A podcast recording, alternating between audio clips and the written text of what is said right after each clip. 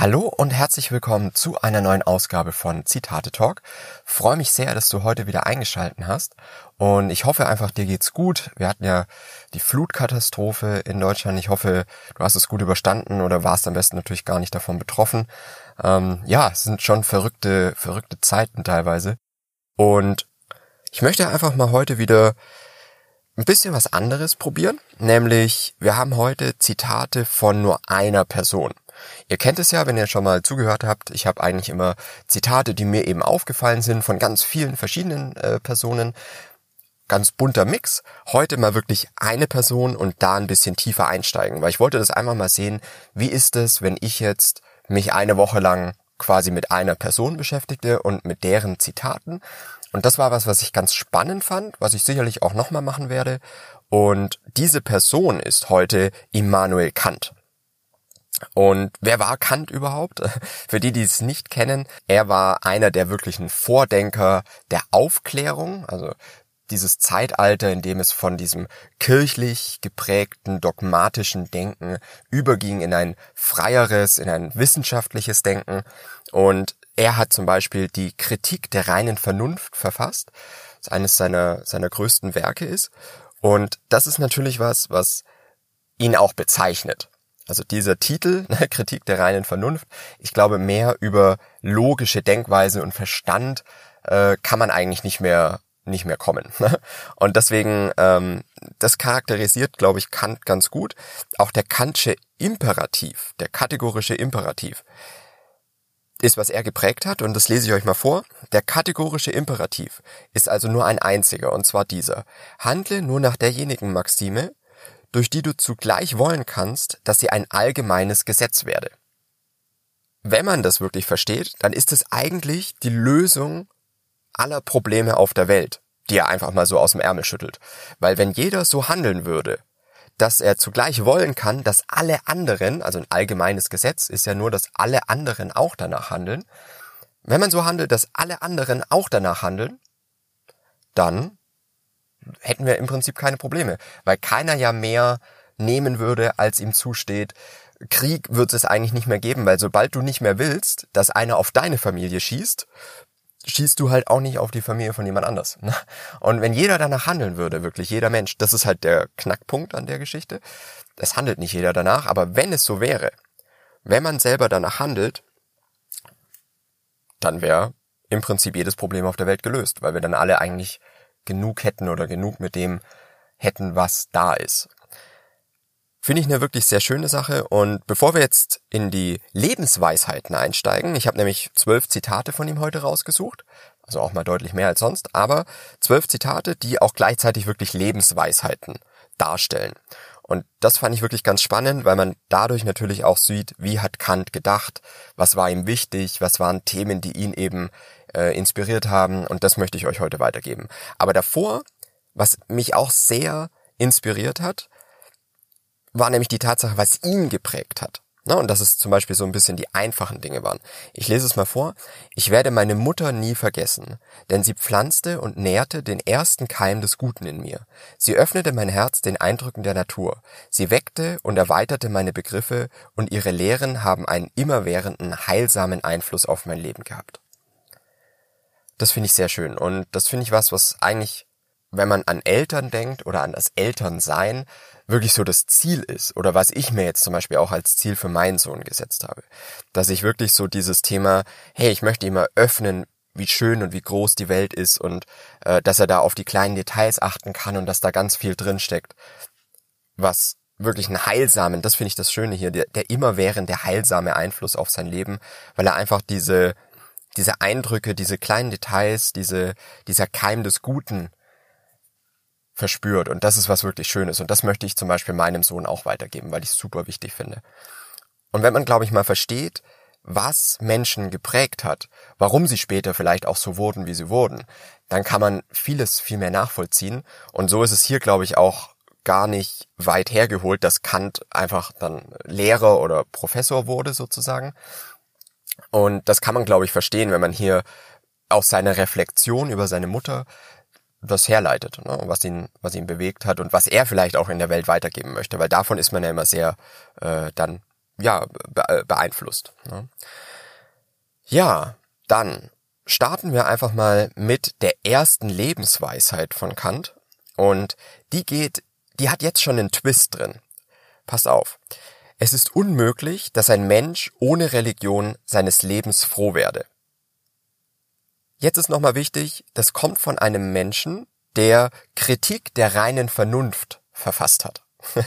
also was eigentlich überhaupt nichts mehr mit Religion etc. zu tun hat, sondern wirklich eher so dieses wissenschaftlich geprägte Denken, dass es eben nicht der Schöpfungsgedanke ist, nicht unbedingt Gott ist, der die Fäden zieht und sowas und dass äh, Flutkatastrophen, Dürren, Brände und so weiter eben nicht davon abhängig sind, ob man jetzt gesündigt hat und Gott einen dafür bestraft, sondern was ja in dieser Zeit noch so war. Ne? Also es gab eine ganz, ganz lange Phase und das ist auch was, wo ich äh, bei dieser Flutkatastrophe wirklich dran denken musste, weil das Thema ja schon so ist, dass es früher einfach noch so gewesen wäre, dass die Kirche daraus einen sehr großen Deal gemacht hätte, dass Gott äh, die, die Menschheit bestraft. Also ich selber bin überhaupt nicht religiös.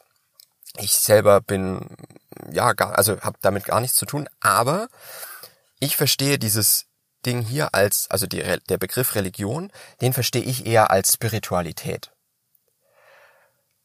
Und ich finde einfach, und das ist schon was, was ich in mir habe und wo ich finde, dass Kant auch recht hat, ne, indem er sagt, es ist unmöglich, dass ein Mensch ohne Religion seines Lebens froh werde, dass man schon etwas braucht, woran man glauben kann, eine irgendeine höhere Sache sozusagen. Also zum Beispiel, dass im Universum alles miteinander verbunden ist. Oder dass es einfach sowas wie Schicksal gibt oder sowas. Ich finde halt auch, dass zum Beispiel der Wasserkreislauf. Also wenn man sich einfach mal diese Natur anschaut oder diese Welt, in der wir leben, ist es ja schon ultra faszinierend einfach, was ja, was, was es gibt. Ne? Und das zum Beispiel ja der Wasserkreislauf, also Wasser äh, verdunstet im Meer, regnet dann hier wieder auf die Erde, wodurch wieder alles blühen und, und wachsen kann, fließt über die Flüsse zurück ins Meer und verdunstet da erneut. Und dieser Kreislauf ist so unfassbar, dass es halt einfach das gibt. Das ist einfach faszinierend für mich. Und dass es so funktioniert auch und dass davon im Prinzip alles Leben auf der Erde abhängt. Das ist so unvorstellbar für mich, dass ich schon an etwas Größeres glaube und das halt wirklich dieses Thema ist, dass alles im Universum irgendwie miteinander verbunden ist. Was ich wieder einen schönen Gedanken finde. Und am Ende des Tages geht, glaube ich, alles darauf zurück, dass ja der unausweichliche Tod gegeben ist. Dass keiner von uns dem entrinnen kann. Und wenn man okay mit dem Tod ist, weil man vielleicht an was Höheres glaubt und glaubt, okay, vielleicht werde ich dann wiedergeboren als irgendwas anderes oder ich kann diese Welt eigentlich nicht verlassen, es ist halt immer, ich werde irgendwie wieder was anderes. Hier vielleicht auch aus König der Löwen, ähm, was ich jetzt gerade mit meinem Kleinen äh, zumindest das Hörbuch äh, schon anhöre. Das ist auch wieder das Schöne an König der Löwen, dass ja alles dargestellt wird als der Kreislauf des Lebens. Und das ist auch was sehr, sehr Schönes. Und Simba fragt dann irgendwann, ja, aber wir fressen doch die Antilopen ne, weil sein Vater gesagt hat, es ist alles eins und wir sind eigentlich alles eins und es gehört alles zusammen, deswegen müssen wir alles wertschätzen. Und dann sagt er, ja, aber wir fressen doch die Antilopen. Ja, aber wenn wir sterben, werden unsere Körper zu Gras und die Antilopen fressen das Gras und so beginnt der Kreislauf von neuem. Und das ist schon etwas, was ich super inspirierend und schön finde, dass das alles irgendwie zusammenhängt und dass man alles, ja, dass, dass man einfach etwas Positives auch hinzufügen kann und da kommt vielleicht auch wieder so dieses Thema Karma oder sowas ins Spiel. Ich will jetzt hier nicht zu tief reingehen, aber es ist auf jeden Fall so, dass eine gewisse Spiritualität im Leben, glaube ich, auf jeden Fall wichtig ist, damit man irgendwo glücklich und froh leben kann. Deswegen das die erste Lebensweisheit. Das zweite oder die zweite Lebensweisheit, das zweite Zitat von Kant, die Urteile des Gefühls können niemals irren. Dass mir etwas angenehm sei, wenn ich es fühle, ist jederzeit wahr. Hier auch wieder das Thema, dass es von jemandem kommt, der Kritik der reinen Vernunft verfasst hat. Und er redet hier über Gefühle. Und ich glaube, wir sollten wirklich auch mehr auf unser Bauchgefühl hören. Das ist was, was ich wirklich auch versuche. Natürlich kann man da schnell abrutschen in so eine Illusion sozusagen oder in etwas, ja, ich weiß nicht, wo man sich vielleicht erstmal unwohl fühlt, man muss sich aber in eine Situation dann mehr reinversetzen. Mir geht's zum Beispiel immer so, wenn ich in eine neue Gruppe von Menschen komme, die ich nicht kenne, dann fühle ich mich erstmal super unwohl, weiß nicht, was ich sagen soll und so weiter. Aber irgendwann wärmt man sich dann ein bisschen auf. Ne? Es gibt ja auch nicht umsonst diesen Begriff das Eis brechen ähm, oder eben warm werden mit jemandem. Das ist so ein bisschen das, wo ich sehr damit struggle auch tatsächlich. Aber wenn ich das dann mal geschafft habe, dann fühle ich mich ja auch wieder wohl. Und hier ist es natürlich so dieses Thema, dass mein Gefühl mir am Anfang natürlich vielleicht etwas anderes sagt, als es dann nachher so ist. Aber diese Situation kann ich ja trotzdem annehmen. Und so wie ich mich gerade fühle, ist es halt immer wahr. Und das ist was, was wirklich auch faszinierend ist, gerade wieder von Kant sowas zu hören. Und vielleicht sollten wir wirklich ein bisschen mehr auf das hören, was wir wirklich wollen, tief im Innern, ohne vielleicht auch zu wissen, warum. Also ich habe auch mal gelesen, dass der Bereich im Gehirn, der für die Sprache verantwortlich ist, der logische Bereich, nicht in derselben Gehirnhälfte liegt wie der Bereich, mit dem wir fühlen oder Gefühle empfinden und, und wahrnehmen und verarbeiten im Gehirn. Das heißt, eigentlich können wir gar nicht ausdrücken, was wir fühlen. Wir können es immer nur beschreiben. Das merkt man irgendwie an der Art und Weise, wie wir zum Beispiel jemanden beschreiben, den wir lieben. Also man hat ja dann diese ganzen rationalen Dinge. Ja, äh, ist toller Charakter, ist lustig, äh, liebevoll, ähm, ja, kümmert sich um andere Menschen, sieht gut aus und so weiter. Ne? Also alles rationale Argumente, aber wir können nicht wirklich beschreiben, was dieses Gefühl für den anderen Menschen ist. Und dadurch sieht man das, glaube ich, ganz gut. Kant hat hierzu aber noch ein bisschen mehr gesagt, beziehungsweise habe ich noch ein weiteres Zitat rausgesucht, das dazu passt, nämlich ein gutes Gedicht ist das eindringendste Mittel der Belebung des Gemüts. Und das gehört ja dazu, weil es einfach auch dieses Gefühl und das Fühlen anregt, sozusagen. Vielleicht ist es heute kein Gedicht mehr, vielleicht ist es heute wirklich mehr so dieses Thema Musik. Also ich höre zum Beispiel auch eigentlich immer hm, erstmal ein bisschen Musik, bevor ich den Podcast hier aufnehme, einfach um in ein richtiges Gefühl, um in eine richtige Stimmung zu kommen. Und das ist ja auch was Wichtiges, dass man sein Gemüt so belebt, dass der Verstand auch wirklich gut funktioniert. Sowas habe ich zum Beispiel in der Schule gelernt da kommen wir später nochmal drauf, auf was so in der Schule abgeht. Aber in der Schule habe ich zum Beispiel gelernt von einem Lehrer, der mir gesagt hat, hey, man muss emotional angesprochen sein, sonst lernt man nichts. Und wenn man emotional angesprochen ist und das Thema einen interessiert, dann kann man im Endeffekt alles lernen. Und man kann aber, glaube ich, seinen Verstand schon so emotional anregen, egal bei welchem Thema, natürlich bis zu einem gewissen Grad. Bei Mathematik würde das bei mir nicht funktionieren, aber bei vielen anderen Dingen schon. Und deswegen finde ich das hier auch wirklich wichtig von Kant, dass er sagt, hey, das eindringendste Mittel zur Belebung des Gemüts, also dass man da wirklich ja selber auch etwas tun kann, ist ein Gedicht oder vielleicht jetzt in, in unserer Zeit Musik. Die nächste Lebensweisheit, Weisheit Nummer vier von Kant. Zur inneren Freiheit aber werden zwei Stücke erfordert. Seiner selbst in einem gegebenen Fall Meister und über sich selbst Herr zu sein. Lebensweisheit deshalb, weil es, glaube ich, wirklich beschreibt, wie man glücklich und happy wird in der Welt. Indem man wirklich eine Sache wirklich beherrscht und darin Meister wird und dadurch wirklich auch, ja, einfach eine gewisse Zufriedenheit oder, na, man muss einfach immer etwas tun, damit man am Ende zufrieden sein kann. Und wenn man da seine, seine Pflicht erfüllt hat, das ist halt einfach was, was, glaube ich, wirklich wichtig ist.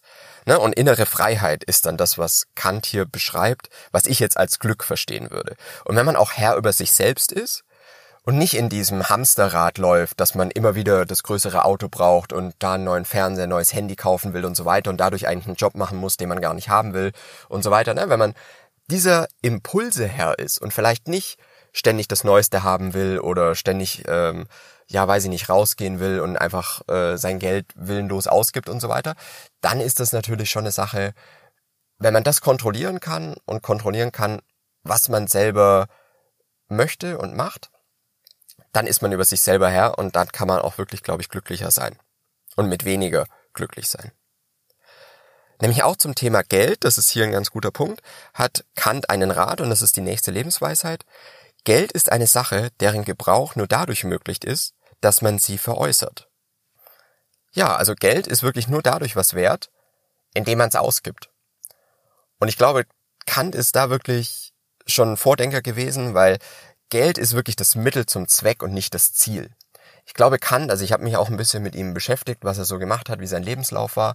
Ich glaube, er war jetzt nicht reich, er war natürlich in der Oberschicht unterwegs, weil er halt dann auch Professor an der äh, Uni in, ähm, in Königsberg war, was ja heute Kaliningrad ist, die sehr angesehen war und ähm, dadurch ist er natürlich in oberen Kreisen unterwegs, aber er war jetzt, glaube ich, nicht reich. Und wenn man aber versteht, dass Geld wirklich das Mittel zum Zweck ist, und eben nicht das Ziel. Es ist nicht das Ziel, das Geld zu horten und, und sowas, sondern wirklich das Geld für das zu nutzen, was einen am Ende wieder vielleicht voranbringt, ein bisschen mehr Freiheit gibt, ein bisschen mehr Unabhängigkeit und so weiter, dann ist das vollkommen in Ordnung. Aber man muss das Geld dafür nutzen und nicht einfach nur anhäufen. Das Ziel ist ohnehin etwas anderes, etwas viel näherliegendes und das ist die nächste Lebensweisheit von Kant, nämlich das Größte, was der Mensch kennt, ist der Anblick des gestirnten Himmels und das Gefühl erfüllter Pflicht. Das will ich mal wirken lassen, weil das Gefühl erfüllter Pflicht ist was, was ich über die Jahre jetzt auch sehr kennengelernt habe und schätzen gelernt habe. Das hat bei mir angefangen mit dem Buch von Stephen Pressfield, The War of Art, wo er so ein bisschen beschreibt, wie es ist, als Künstler, als Autor zu leben und immer wieder mit dem oder über diese, über diesen Widerstand hinwegzukommen, dass man diese Arbeit, weil es eine künstlerische Arbeit ist und man da ja auch eine gewisse Muße braucht und so weiter, dass das was Schwieriges ist, das jeden Tag zu tun. Und er beschreibt es so, dass man sich quasi vorstellen muss, dass man sich seinen Platz am Lagerfeuer jeden Tag erarbeiten muss. Und dass man nur da sitzen und essen kann mit den anderen, wenn man seine Pflicht erfüllt hat. Und das finde ich schon was, was wichtig ist und was, glaube ich, in unserer Gesellschaft auch so ein bisschen verloren gegangen ist, weil wir alle dieses Sofort-Gefühl haben wollen, dieses sofort was erreichen Gefühl. Aber dass man eigentlich nur seine Pflicht erfüllen kann und dass das auch viel zufriedenstellender sein kann, als jetzt groß was zu erreichen, weil die Pflicht zu erfüllen heißt ja noch nicht, dass ich erfolgreich bin. Das heißt nur, dass ich getan habe, was ich tun muss. Und das ist was, was man, glaube ich, viel mehr auf dem Schirm haben sollte. Und Kant hat noch ein zweites Zitat dazu, was ganz gut passt. Nur die Würdigkeit, glücklich zu sein, ist das, was der Mensch erringen kann. Und das finde ich auch wieder gut, weil am Ende des Tages hängt das wirklich davon ab, ob du dann glücklich bist von deinen Umständen, aber du kannst es dir erarbeiten, zumindest würdig zu sein des Glückes. Und das ist schon was, was ich auch faszinierend finde, was ja zum Beispiel auch Schopenhauer gesagt hat, ne? der äh, das dann so formuliert hat, dass das Einzige, was der Mensch erreichen kann, ist ein heroischer Lebenslauf. ähm, das geht für mich in dieselbe Richtung. Also das auch ein sehr wichtiges Zitat. Du hast keinen Anspruch auf dein Glück, aber du kannst würdig sein dieses Glück zu empfangen. Und dafür musst du halt wirklich deine Pflicht erfüllen. Und das finde ich was, ein Gedanken, der super wichtig ist, der glaube ich in unserer Gesellschaft auch so ein bisschen verloren geht, weil es eher an dem orientiert ist, was wir materiell an Erfolg nachher haben. Und ganz ehrlich wirkt es auf mich manchmal auch sehr wenig, einfach nur die Pflicht erfüllt zu haben. Ne? Man hört ja immer von super Erfolgsgeschichten, von Unternehmern und so weiter. Und da fühle ich mich super unbedeutend dann für mich. Also das ist immer was, womit ich auch wirklich struggle. Aber einfach nur die Pflicht zu erfüllen und das zu machen, was man eben verpflichtet ist zu tun, aber das wirklich gut zu machen, das ist was, was ja durch dieses Zitat finde ich sehr emporgehoben wird und was das Leben und was das eigene Glücksgefühl, glaube ich, deutlich stärken kann. Die nächste Lebensweisheit geht in eine etwas andere Richtung, die finde ich aber auch super wichtig. Was kann, wenn man nahe daran ist, diese Welt zu verlassen, tröstender sein, als zu sehen, dass man nicht umsonst gelebt habe, weil man einige, wenngleich nur wenige, zu guten Menschen gebildet hat? Hier kommt wieder der Lehrer raus, ne, aus Kant. Aber das ist eigentlich eines der Zitate, die mich wirklich am meisten berührt haben. Weil ich das gerade auch wirklich in meinem Sohn sehe und versuche das auch stärker wirklich in meiner eigenen Arbeit rauszubringen oder ähm, ja, weil ich da halt Menschen helfe, wirklich eine sehr große Sache in ihrem Leben zu machen und da besser durchzukommen, da weniger äh, Stress und äh, gekostete Nerven zu haben und sowas. Das ist schon was, was mir wirklich was gibt und wo ich merke, hey, da kann ich wirklich was Positives für beitragen.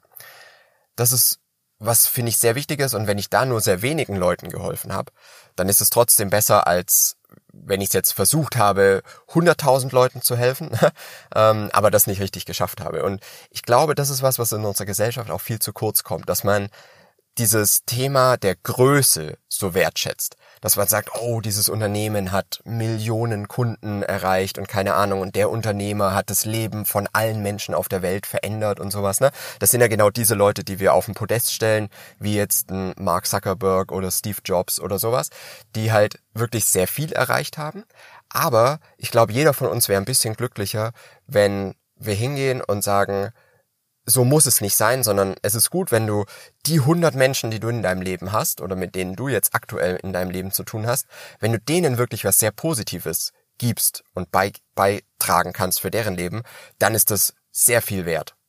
Und das ist was Wichtiges. Ob man dann noch mal mehr schafft, mehr erreicht und so weiter, ist ja auch von vielen Faktoren wie wieder Glück und so weiter abhängig. Aber es ist einfach wichtig, daran zu denken, finde ich. Und das gibt mir wirklich auch immer jeden Tag eine Motivation, wirklich mein Bestes zu geben für die Leute. Und auch für meinen kleinen Sohn zum Beispiel. Das nächste Zitat geht in eine ähnliche Richtung. Er sagt, je mehr du gedacht, je mehr du getan hast, desto länger hast du gelebt. Also mit anderen Worten, nur wer etwas tut, lebt. Und das geht wieder so ein bisschen auf das zurück, ne, was wir anfangs hatten, dass man diese erfüllte Pflicht ist das, was, was einen lebendig werden lässt sozusagen. Und das finde ich einen sehr schönen Gedanken, den man, glaube ich, auch viel mehr in sich kultivieren könnte.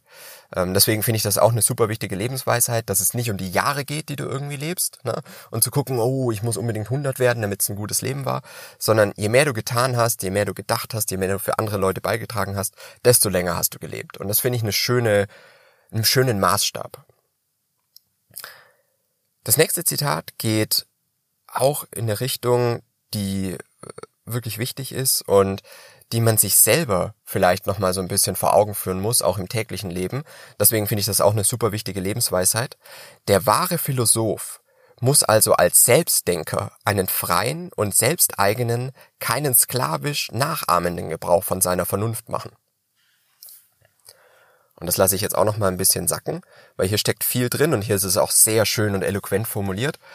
Der Selbstdenker, ne, der seinen freien und selbsteigenen Gebrauch von seiner Vernunft macht und eben keinen sklavisch nachahmenden Gebrauch.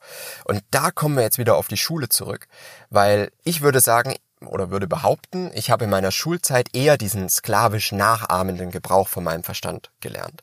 Und auch in meiner Ausbildung und in, in, den Jobs, die ich dann hatte, war es eher so, dass mir ja immer irgendetwas vorgegeben wurde und ich eben Dienst nach Vorschrift machen sollte.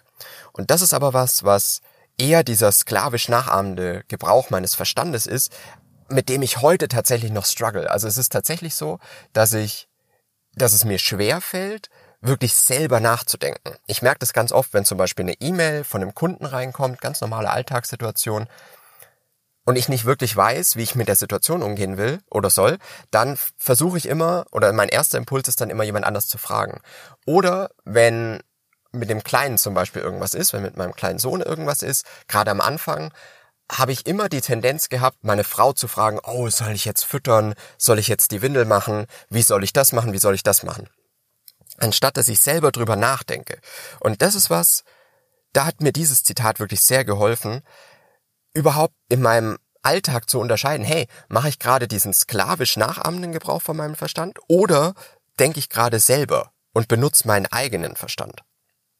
Und das finde ich wirklich super wichtig, da öfter dran zu denken und allein öfter dran zu denken, hat mir schon geholfen, das einfach besser zu verstehen und auch zu lösen so ein bisschen. Es ist ein wirklicher Prozess weil ich habe es, glaube ich, nie gelernt, wirklich für mich selber zu denken und zu sagen und zu beurteilen auch, ist eine Idee jetzt gut oder ist eine Idee nicht gut.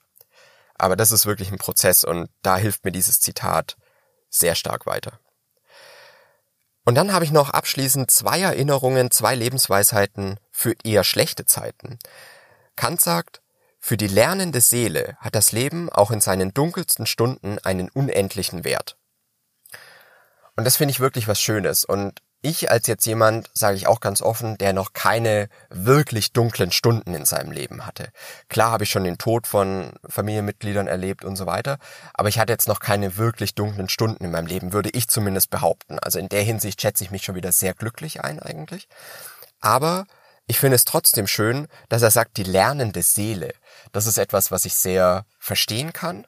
Und man sagt ja auch, dass wenn ein Mensch wirklich in, in, den Abgrund blickt, dann lernt er wirklich was über sich selber. Und deswegen finde ich dieses Zitat auch wirklich schön, möchte auch gar nicht viel drüber reden, sondern das euch einfach mitgeben, damit ihr da vielleicht eure eigene Interpretation auch finden könnt für euch.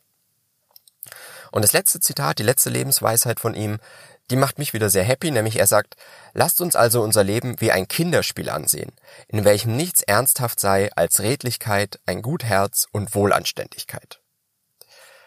Und das ist was, was irgendwie schon auch so ein befreiendes Gefühl gibt, dass man einfach sagt, hey, komm, wir machen das Leben wie ein Kinderspiel. Es geht wirklich nur um die Sachen, die man selber steuern kann. Ein gutes Herz zu haben, das kann ich selber irgendwo steuern. Da kann ich mir Mühe geben, dass ich für andere da bin und so weiter. Und mal nicht ernsthaft überspitzen und einfach alles immer negativ sehen oder immer so sehen, dass es alles ein Wettkampf ist und man muss immer gegen andere gewinnen und so weiter, sondern einfach mal wie ein Kinderspiel und dass es nur darum geht, redlich zu sein, ein gut Herz zu haben und wohlanständig zu sein und eben niemand anders zu schaden, sondern eher was Positives für die Welt beizutragen. Das war die letzte Lebensweisheit von Kant, die ich hier rausgesucht habe. Und ich fand es super faszinierend, was äh, der Mann so gesagt hat, was er aufgeschrieben hat. Wenn ihr da auch Zitate habt, wo ihr sagt, hey, das ist mein Lieblings-Kant-Zitat und das war jetzt hier gar nicht dabei, schreibt mir gerne auf Instagram Zitate-Podcast und ja, lasst mir mal einen kleinen Kommentar da, ob euch diese, dieser Stil der Episode gefallen hat. Dann kann ich dazu gerne mehr machen. Es gibt ja ganz viele faszinierende Menschen, über die man äh, oder von denen man Lebensweisheiten lernen kann, über deren Zitate. Und ja, das wollte ich heute einfach mal ausprobieren. Ich hoffe, es hat dir gefallen und freue mich drauf, wenn wir uns nächste Woche wiederhören.